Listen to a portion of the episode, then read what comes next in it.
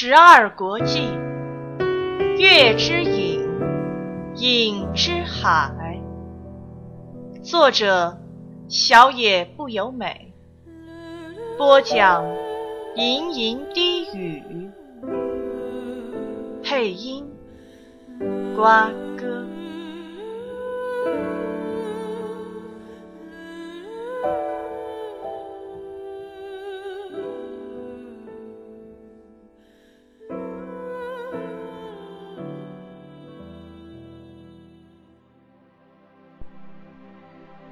这房子是农村地带常见的又小又破的建筑。这附近的住家多半很简陋，但连杨子也看得出，这间房屋即使在这其中，都得归入寒酸那一类。坐落于田间的房子，通常会有好几间形成一个聚落。这房子似乎却是少见的独栋。房子位在山坡上，附近看不到其他住家。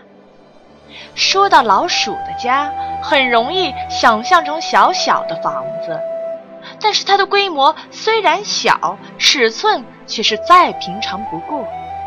不只是建筑，从家具到日常用品，全都符合人类的尺寸。杨子觉得很奇怪，乐俊，你的父母呢？好不容易可以下床动一动了。杨子一面帮乐俊把水倒进灶上的大铁锅，一面问：“虽然撑着水桶的右手还卷着绷带，不过里面的伤口已经大半愈合了。”咱没有爸爸妈妈出门去啦，旅行吗？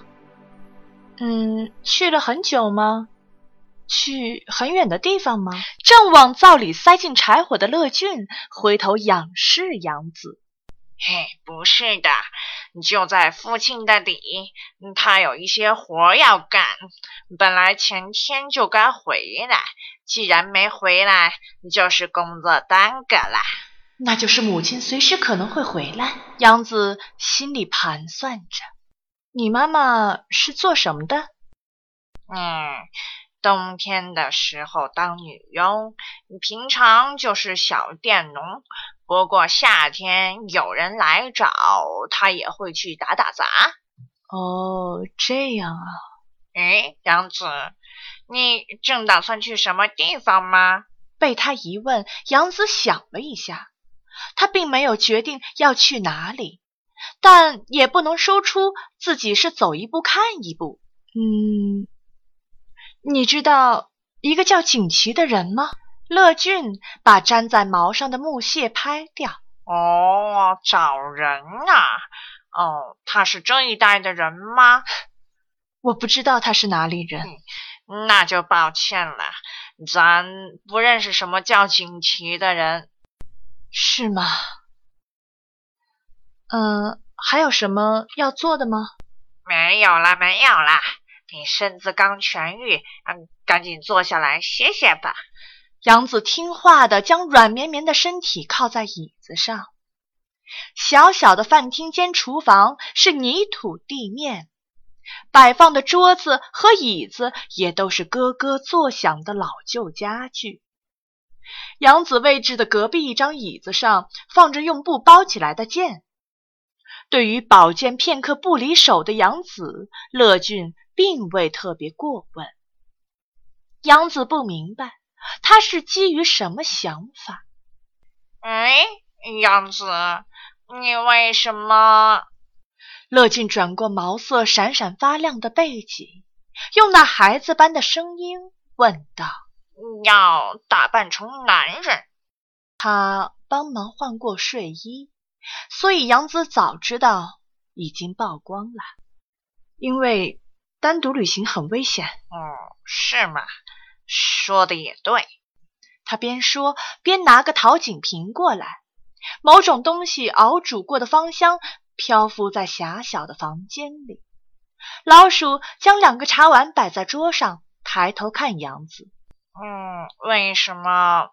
嗯，那把剑没有剑鞘呢？嗯，不见了。回答的时候，他才想起把剑鞘搞丢这回事。渡过虚海的时候，自己被交代过，剑和剑鞘是不能分开的。不过他倒不认为是因为弄丢剑鞘才带来这些灾祸，当时指的应该是不能把明珠弄丢的意思吧。乐俊低低的哦了一声，爬上椅子。那动作简直和小朋友一模一样。哦，嗯，要是不找个地方帮他配个剑鞘，剑可是会弄坏的。嗯，也是。乐俊抬起漆黑的眼珠，看着用有气无力的声音回答的杨子，他微微歪着脑袋问道：“哎，杨子，你说你从沛浪来的？”对啊，嗯，那不是在秦国，而是在针县东边的一个村子吧？杨子隐约想起，的确是在那个方位，于是沉默了。听说那一带发生了巨大的石，杨子还是沉默以对。有海客被冲上岸来，然后逃走了。杨子凝视着乐俊，他下意识地伸手握住剑。你在说什么？嗯，是个十六七岁的女孩，一头红发，还要小心她带着剑，那把剑没有鞘。杨子，你的头发是染的吧？他抓住剑柄，视线锁住乐俊。老鼠的表情很难辨认，它原本就不像人类那么变化多端。嘿嘿，官府那里有来通知啦。所以，表情别那么可怕嘛。咱如果想把你交出去的话，官差来的时候就交了，那还可以赚到大笔赏金呢。杨子把布解开，站起身来，亮出赤裸的剑。你的目的是什么？老鼠只是用漆黑的眼珠看着杨子，抽动丝线般的胡须。哎。你真是心机呀！你藏匿我的目的是什么？老鼠一副蛮不在乎的搔着耳朵下方。哪有什么目的？咱总不能对倒在路旁的人弃之不顾吧？所以咱才照顾你。除了照顾你之外，绝对没有什么把你送交官府的念头啊！他对这些话无法照单全收。他知道，轻易相信别人必定会后悔。海克会被送到官府，在那里等着你的。好一点是软禁，坏的话就是砍头了。若要说是哪一种，杨子应该是后者吧？你为什么这样认为？你有用一些奇怪的法术吧？据说你被押送的时候遭到妖魔袭击，因此才逃掉的，不是吗？我不得不逃啊！嗯，说的也是。老鼠点了点头。妖魔不会随随便便听从人类的命令，他们不是你招来的，而是来攻击你的，没错吧？我不知道。就算如此，你还是会被当成坏海客，因为你是遭到妖魔攻击的人呐。然后呢？要是被送到官府，十之八九会没命的。逃走虽然是应该的，不过你知道该逃到哪里去吗？杨子没有回答。你不知道对吧？唉。不要在这一带逗留了，去燕国吧。杨子死盯着乐俊的面孔，老鼠脸上没有半点表情。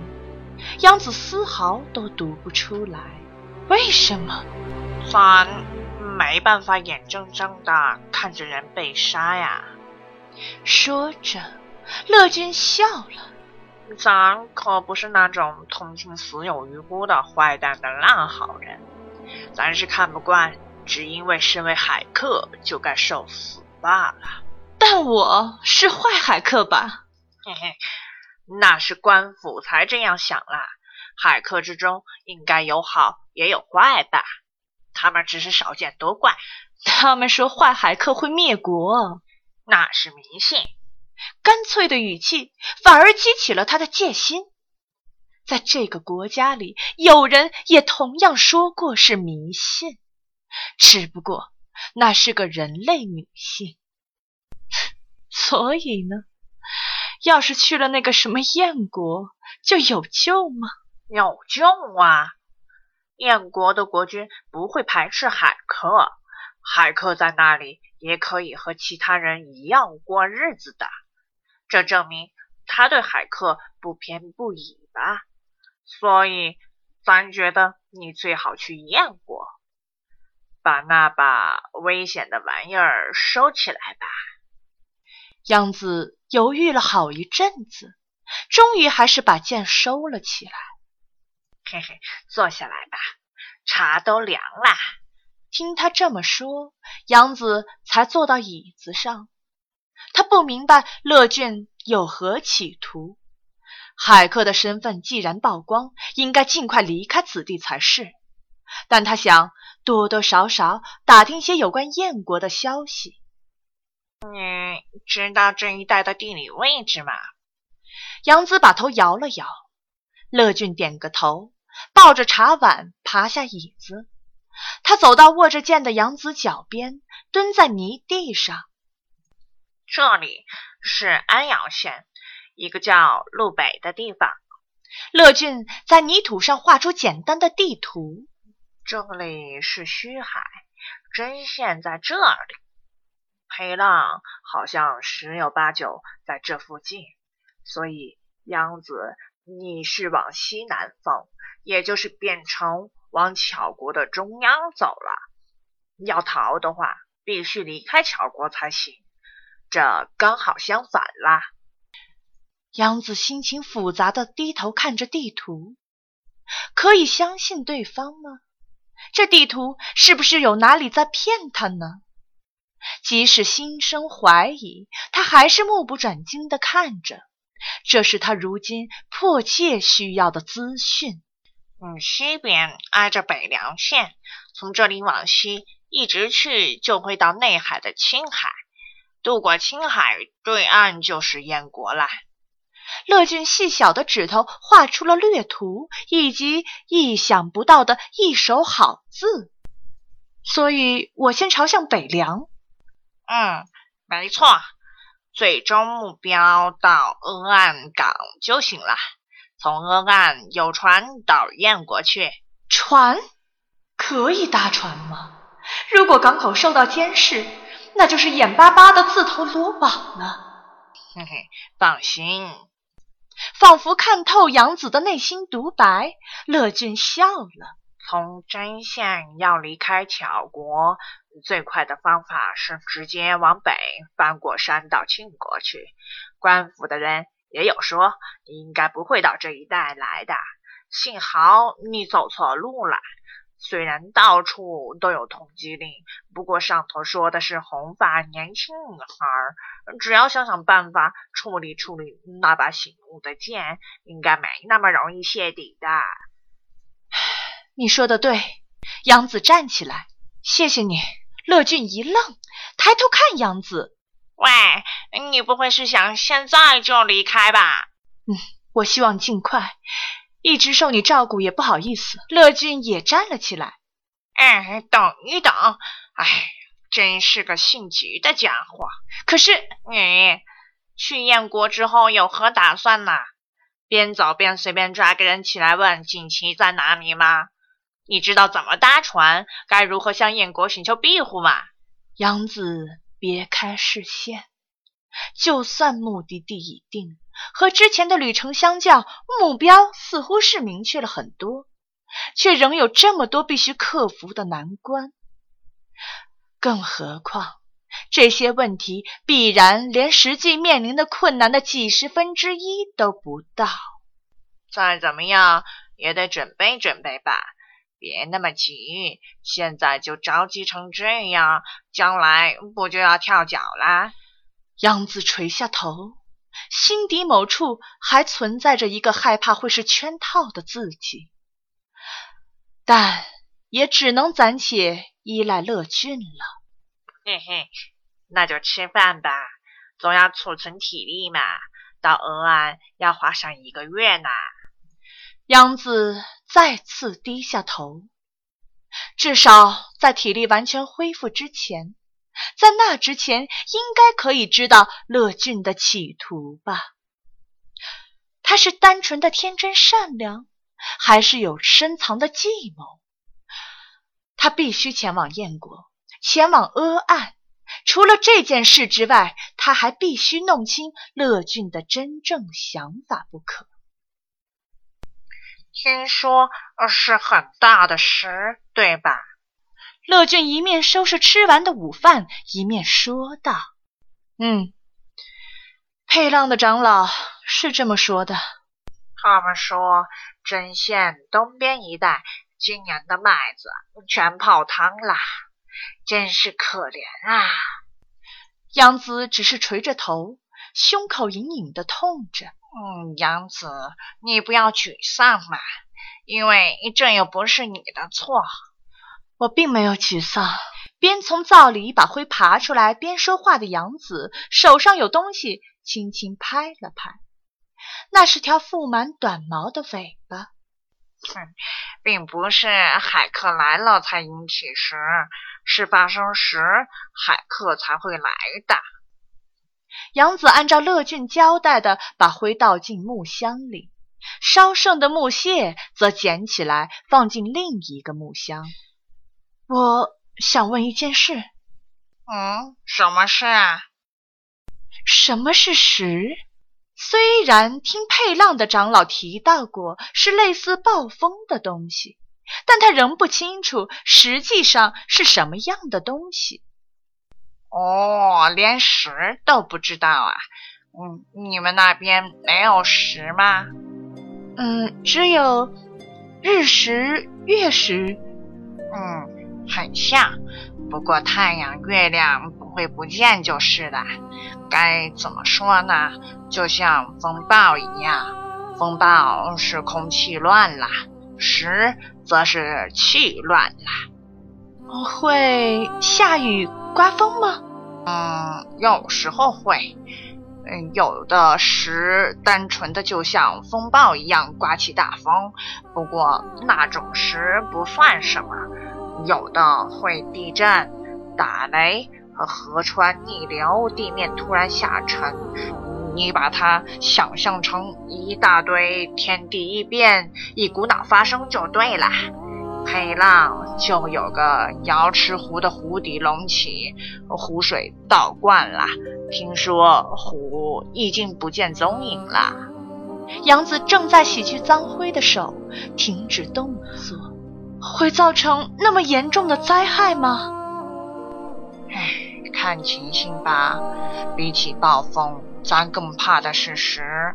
石会造成什么后果是难以预料的。可为什么会发生呢？乐俊表情认真，用很严谨的手势倒着茶。嗯，据说石就是那边和这边重叠混合在一起。原本不相干的东西重叠，就造成了灾害。详细情形不清楚啦，不过咱猜想就是这样。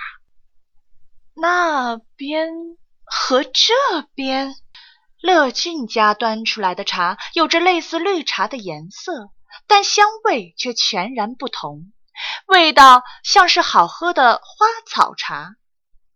那边呃，就是虚海的那一边了。这边嘛，那就是这一边，没有名字。杨子只是点点头。虚海包围着陆地，虚海的尽头则什么都没有。什么都没有？对呀，啥都没有。一直走，一直走，都只有绵绵不绝的虚海，无边无界。起码人家是这么说的，好像有些好奇的人为了想看看尽头，就开了船出去。听说没半个回来的。那那这边的陆地是平的喽？乐正边爬上椅子边惊讶地望着杨子。嗯，地面上不是平的，那还得了？他用有点无奈的声音轻笑一声。这边的世界是什么形状的？乐俊拿起桌上的胡桃摆了起来。世界的正中央是崇山，崇山就是崇高的山。其实也有人称它为崇高，还有人称为中岳或中山。在它四方有东西南北四座山，所以如果是东岳，就叫做东山。不过通常都把东西南北山各称为蓬山、华山、霍山、衡山。东岳以前叫做泰山。听说是因为北边的国家代国的国君将国号从代改为泰，为了规避泰王的名讳，才变成叫蓬山的。这五座山称为五山。哦。这五山的周围有黄海，虽然叫做海，却不是有水的那种海。据说是荒凉的盐山和沙漠，沼泽和树海。杨子凝视着乐俊手指写出来的文字，你没看过吗？哼，当然没有。黄海四周还被东南西北方的四金刚山给围住呢。金刚山内侧不属于人类居住的世界。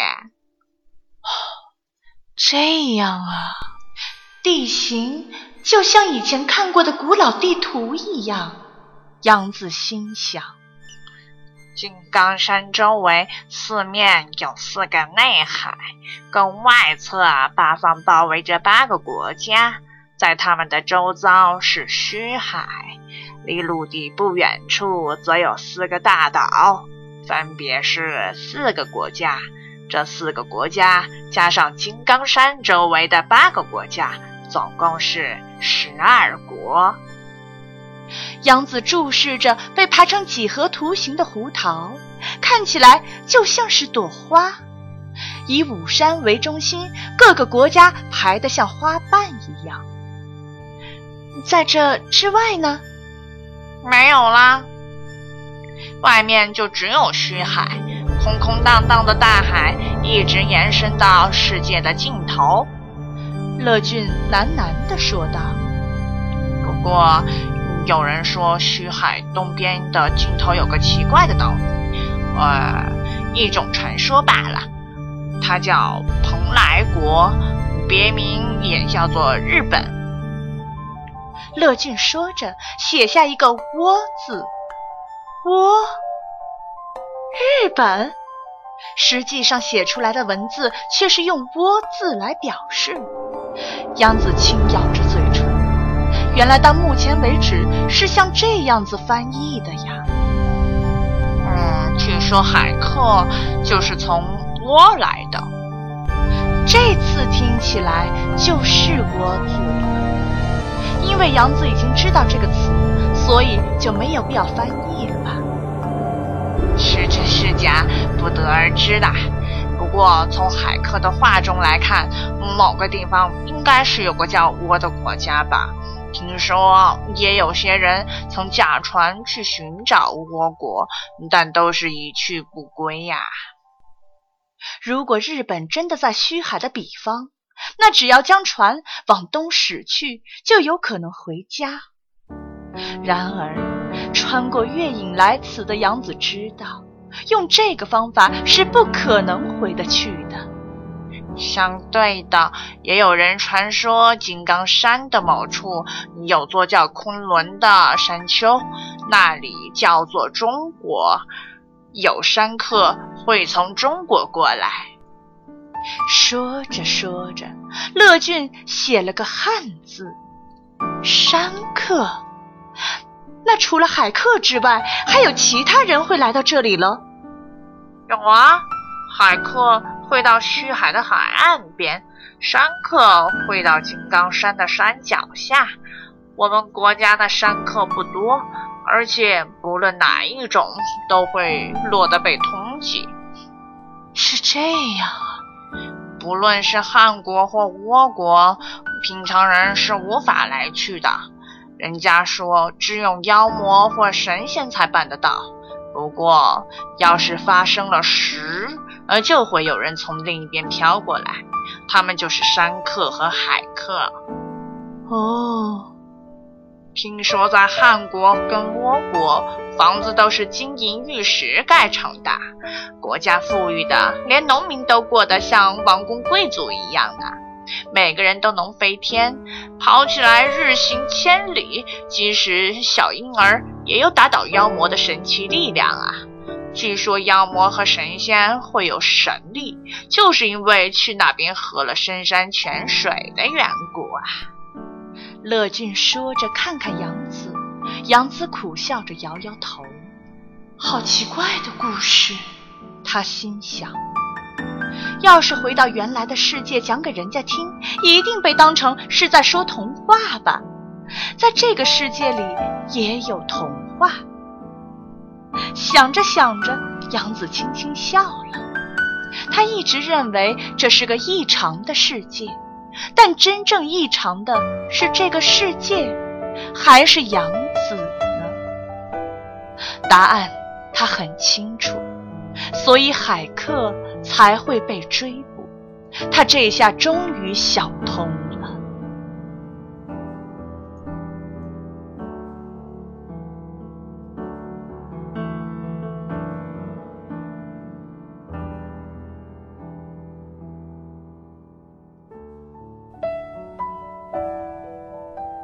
本集播讲完毕，欢迎大家继续收听由吟吟低语和瓜哥共同播讲的有声小说《十二国记·月之影，影之海》。